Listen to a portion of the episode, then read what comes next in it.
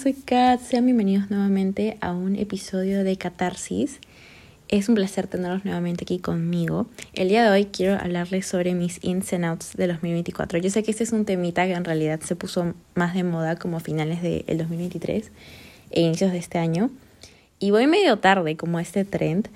Sin embargo, no quería dejar pasar la oportunidad y realmente quería hablar sobre, sobre esto porque fue algo que yo escribí en mi journal antes del inicio de este año. Entonces, si aún no han hecho, de hecho, su lista de ins and outs, les invito a agarrar su journal, su libreta, un papel, un lápiz y ponerse a escribir las ideas de cosas que básicamente, porque esto básicamente consiste en escribir las cosas que quieres dejar atrás en el 2023 y las nuevas cosas que quieres incorporar este año, ya sea hábitos, formas de comportarse, formas de pensar, Em, mentalidades, básicamente todo lo que quieres para ti este 2024, o sea, cosas que quieres incorporar a tu vida y cosas que quieres dejar atrás. Entonces, nada, tal vez les puedo inspirar un poquito con mi, mi propia lista y les puedo dar ideas también para, para la suya propia. Entonces vamos a comenzar. Partimos por los ins y ya diré todos mis ins, que son unos cuantos, y de ahí pasaré a los outs. Entonces primero, cosas que quiero añadir, cosas que quiero dejar entrar en mi vida este año. La primera cosa que quiero incorporar es no forzarme a tomar alcohol en eventos sociales. Ok, yo soy una persona, o sea, yo soy bien pollito, ¿ya? Con un poquito de un shot, yo ya me pico, o sea, yo ya estoy como que, no sé, yo ya me pico. Y yo cuando me pico me pongo muy risueña, me pongo a reírme, me, me vuelvo más como que suelta. Entonces, por, eh, o sea, por esa razón, a mí me gusta a veces tomar un poquito, picarme un poco para soltarme más en los centros sociales, porque no creo, no creo ser tímida, pero igual a veces soy media arrochada. Entonces, hay veces que siento que el alcohol me permitía soltarme más y a veces por eso yo, no sé, sentía que, que me gustaba y, no les voy a mentir, como que un ron Coca-Cola y con hielito de vez en cuando es rico, ¿ok? Pero siento que llegó un punto donde no sé, me sentía, no sé si tal vez ustedes que también están en sus 20 se pueden sentir identificados, pero sentía que no podía no tomar alcohol en eventos sociales. O sea, yo nunca he llegado al punto de emborracharme, sí he llegado al punto de estar bien picada, pero lo que pasa es que para mí el sentimiento después de tomar alcohol al día siguiente, así, es, así no sea para otras personas demasiado, porque como yo les digo, yo soy pollo, entonces me pico al toque, Em, soy una girly con problemas digestivos, con problemas gastrointestinales, con esos tipos de problemas de la panza. Entonces, a mí el alcohol me cae mal, o sea, mal, mal, mal. Yo al día siguiente la sufro, por el estómago y la pasa mal. Entonces, luego me sentía mal y me arrepentía realmente de haber ingerido alcohol. Además de que, o sea, es como que yo iba a un evento social y sentía que era como ya un must tomar alcohol, como que ya no había otra oportunidad, ya no había otra chance, o sea, era tomar alcohol sí o sí. Y, y no necesariamente, y yo también sentía de alguna forma que si no tomaba alcohol no, no era tan cool, ¿saben? Como que, como que era aburrida, o sea, no tomo alcohol, entonces como, ah, me tienes que aburrida, o sea, no me puedo divertir, pero en realidad luego poniendo a pensar, el alcohol no tiene nada que ver con diversión, o sea, no es sinónimo de diversión, no significa que tomes alcohol y te vas a divertir necesariamente, pero, no sé, de una forma u otra, como que por el tema social yo me sentí un poco presionada. Nadie me presionaba a mí, o sea, no es como que mis amigos me decían toma, toma, toma, para nada, porque mi círculo tampoco es de tomar mucho. Pero, no sé, yo sentía que por, por el mismo, como que por el mismo ambiente, como que no tenía que tomar, ¿me entienden? Pero al final, como les digo, me sentía mal físicamente, mal del estómago al día siguiente. Entonces, estoy aprendiendo también a poder decir que no a como no, no deseo tomar y pasar, o sea, como que pasar de ello, o sea, como pasar de la invitación, por así decirlo, a tomar. Em, y también a aprender hasta dónde puedo tomar. O sea, ok, tal vez me provoca tomar un poco, pero no tanto. Y me siento orgullosa porque es algo como que yo, este IN ya lo he incorporado hace como inicios ya, este, ya desde este año. Y por ejemplo, fui a una fiesta en enero de una amiga y todo el mundo estaba tomando y yo de que brindé nomás con un amigo, así hicimos como un brindis chiquito. Bueno, no un brindis, es como un... ¿Cómo se dice? Bueno, no sé. Eh, bueno, sí, un brindis creo. Eh, y pues yo me serví como al ras del vaso y él me dio un poquito de, lo suyo y, ya. Y de ahí yo no, o sea, estaba muy sobria toda la fiesta y créanme que es distinto vivir la fiesta sobria y la verdad me gustó bastante, me gustó bastante mi decisión y al día siguiente yo, yo amanecí súper bien, como que súper activa con energía y para nada cansada y me gustó ese sentimiento y realmente quiero que eso sea algo que se quede este año y todos los siguientes años, ¿saben? Y no sentirme mal por no tomar alcohol. Ok, como segundo punto tengo disminuir mi tiempo de pantalla y reemplazarlo por más horas de lectura. El año pasado siento que mi tiempo de pantalla aumentó demasiado, ¿ok? Sobre todo TikTok me distrae bastante. Y este año yo quiero disminuir mi tiempo de pantalla porque está a, como 7, 8 horas de pantalla. Es demasiado, es demasiado gente. Yo no sé, yo no sé si es demasiado para ustedes, pero para mí es demasiado porque en mis mejores momentos yo he estado como que con 3, 4, hasta 5 máximo horas de pantalla, ¿ok? Porque yo lo utilizo bastante para escuchar música, para escuchar podcasts, para inspirarme con mis tableros de Pinterest, ¿ok? Entonces, como que eso lo veo como productividad. Pero luego perder tiempo en Instagram, en TikTok, y no me hacía sentir como tan bien. Eso que he convertido en mis redes sociales, honestamente, un espacio muy bonito, que me gusta mucho, pero también a veces, no sé si esto le pasa, pero estar mucho tiempo en pantalla, como que me comienza a dar dolor de cabeza, me, me pone de mal humor, o sea también me termina afectando si es demasiado tiempo y no lo termino pasando bien.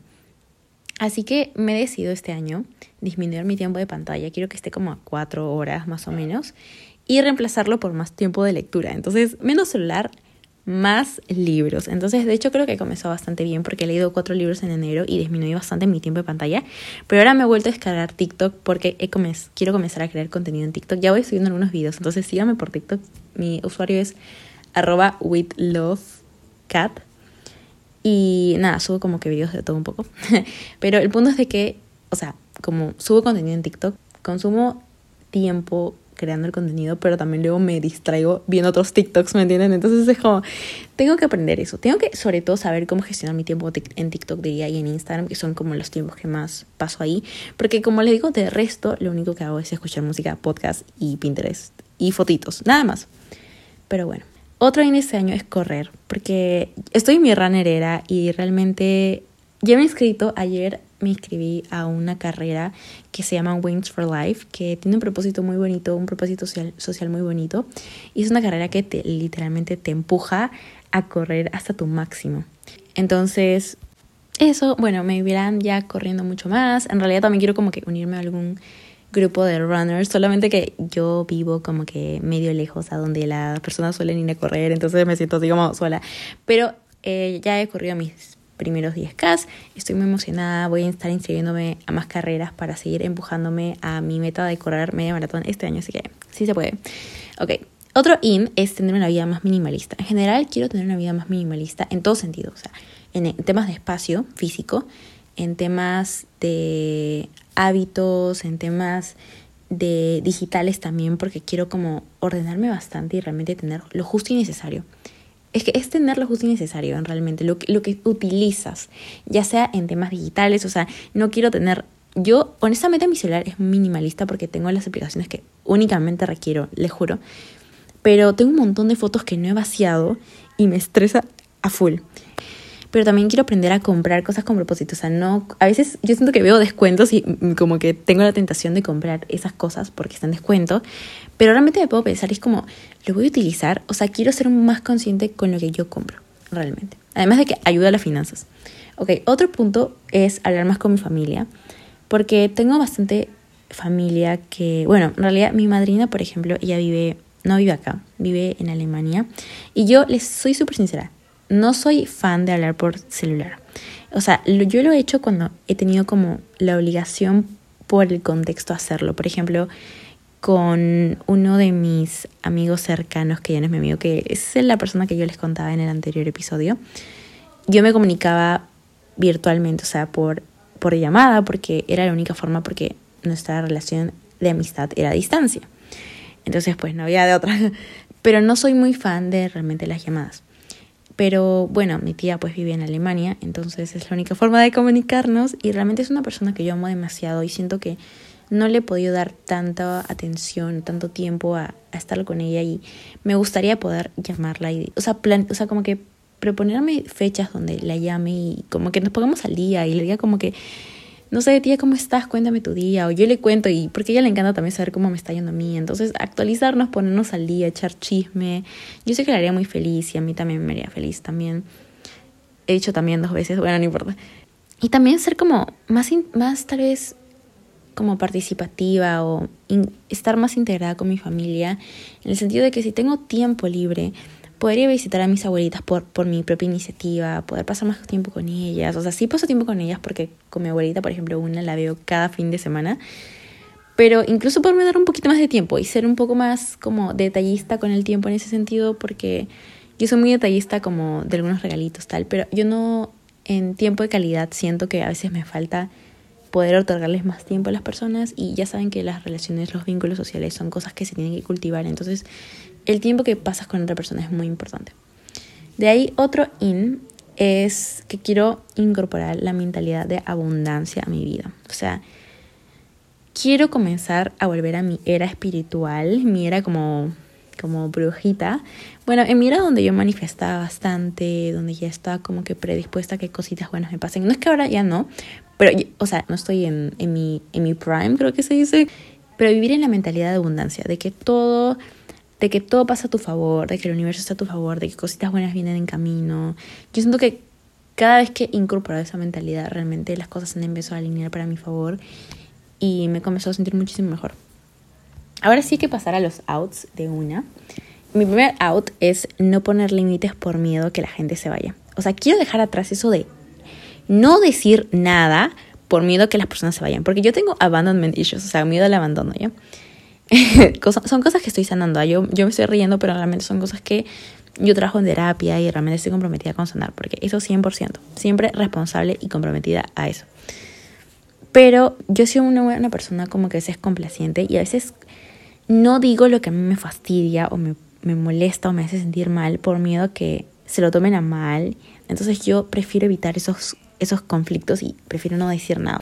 Pero yo no creo, o sea, realmente una persona que, que te entiende, que te, que, no sé, que busca comprenderte, que, que le importas, o sea, que, que te valora, no se va porque tú le digas, le pongas un límite o le digas como, escúchame, esto no me gusta, escúchame, no, la verdad que no estoy de acuerdo con esto, la verdad que esto me molestó. O sea, más bien tú le dices algo así y una persona, la persona que te entiende, la persona que realmente te quiere, intenta comprender, es empática contigo, te va a decir como que sabes que tienes razón, discúlpame, y lo, lo trabaja, lo trabaja para, para poder pues actuar como, como tú lo mereces y como, lo, como a ti te sentir bien también, o, o lo conversan y todo eso, pero si una persona se va porque tú le pones un límite, entonces tal vez esa persona se está aprovechando de que tú no pusieras tus límites, o tal vez también es más profundo que eso, pero no sé, yo creo que me cansé también de no poner mis límites por miedo a, arruinar cosas, porque realmente que estaría arruinando. Creo que es importante la comunicación y, yo poder ser honesta con cómo me siento también. O sea, yo también le ofrezco, le ofrezco a la otra persona que también sea honesta conmigo y yo también respeto y entiendo, entonces también creo que deberían entenderme a mí, ¿no?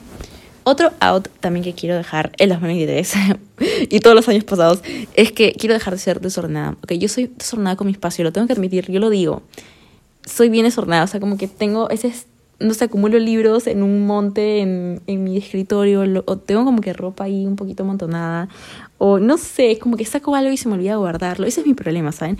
Entonces quiero comenzar a ser más ordenada también. Mis papás como que todo el tiempo están diciendo, Katherine ha sacado esto y no los puedo en su lugar, y yo como que tienen razón.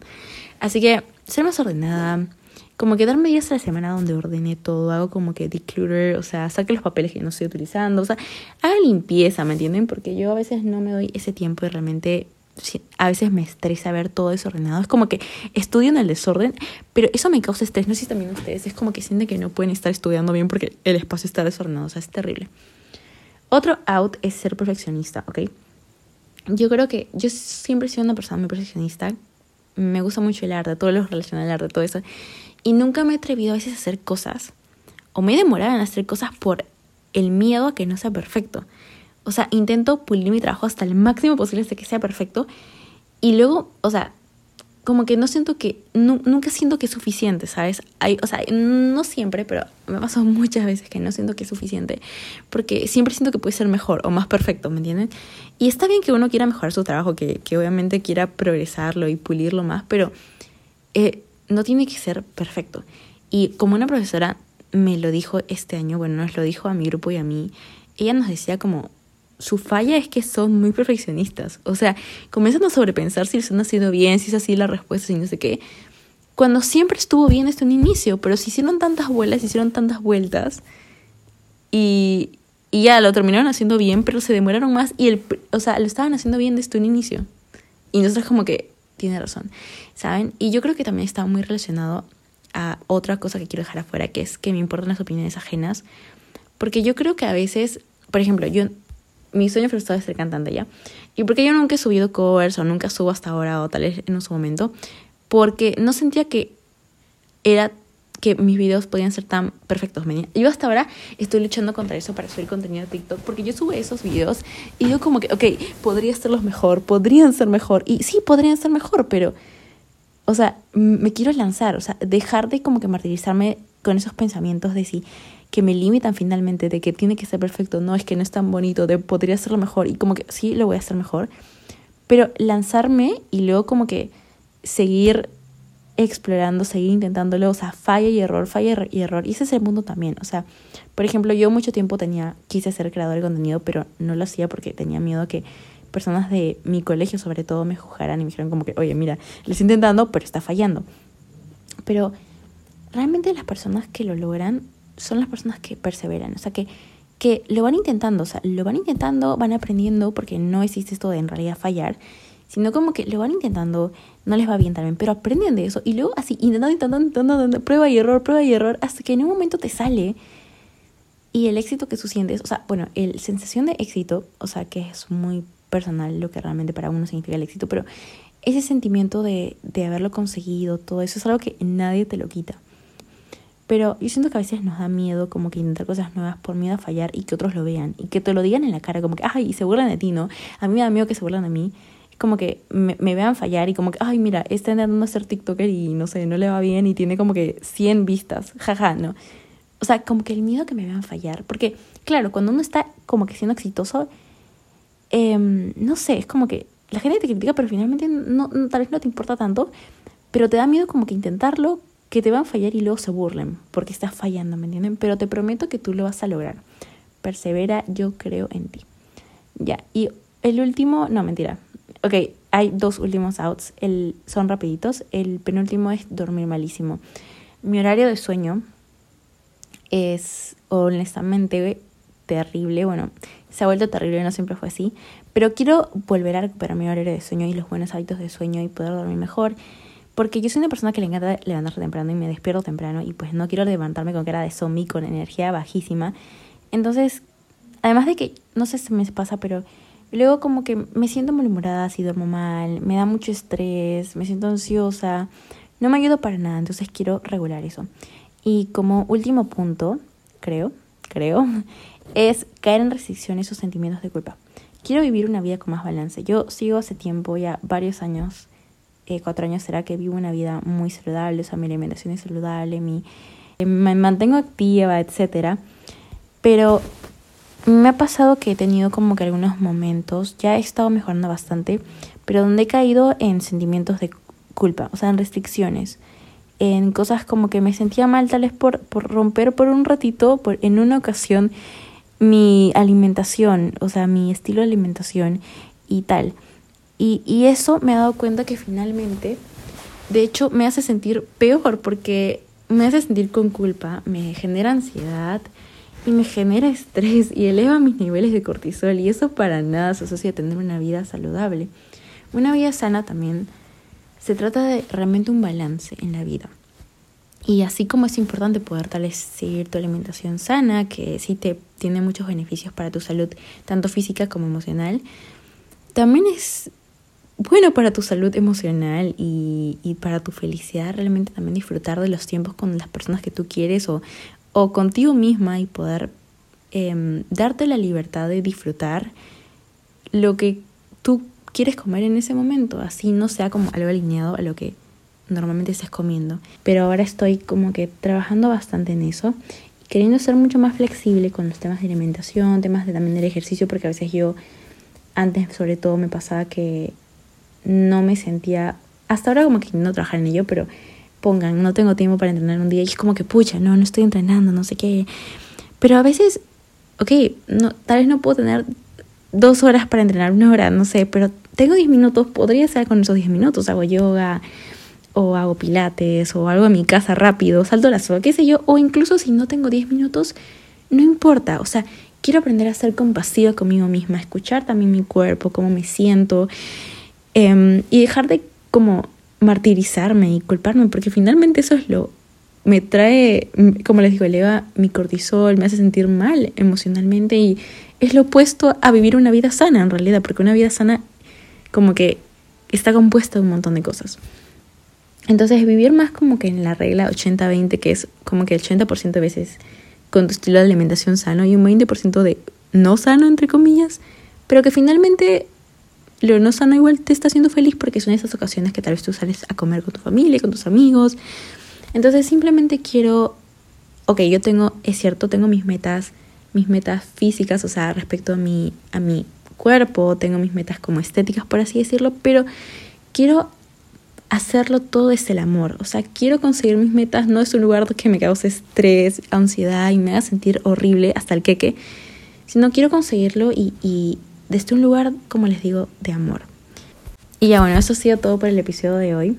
Si era el último, así que espero que estén teniendo un muy bonito día. Coméntenme qué ins and outs tienen para este 2024, si tal vez les, les he dado alguna idea para uno nuevo.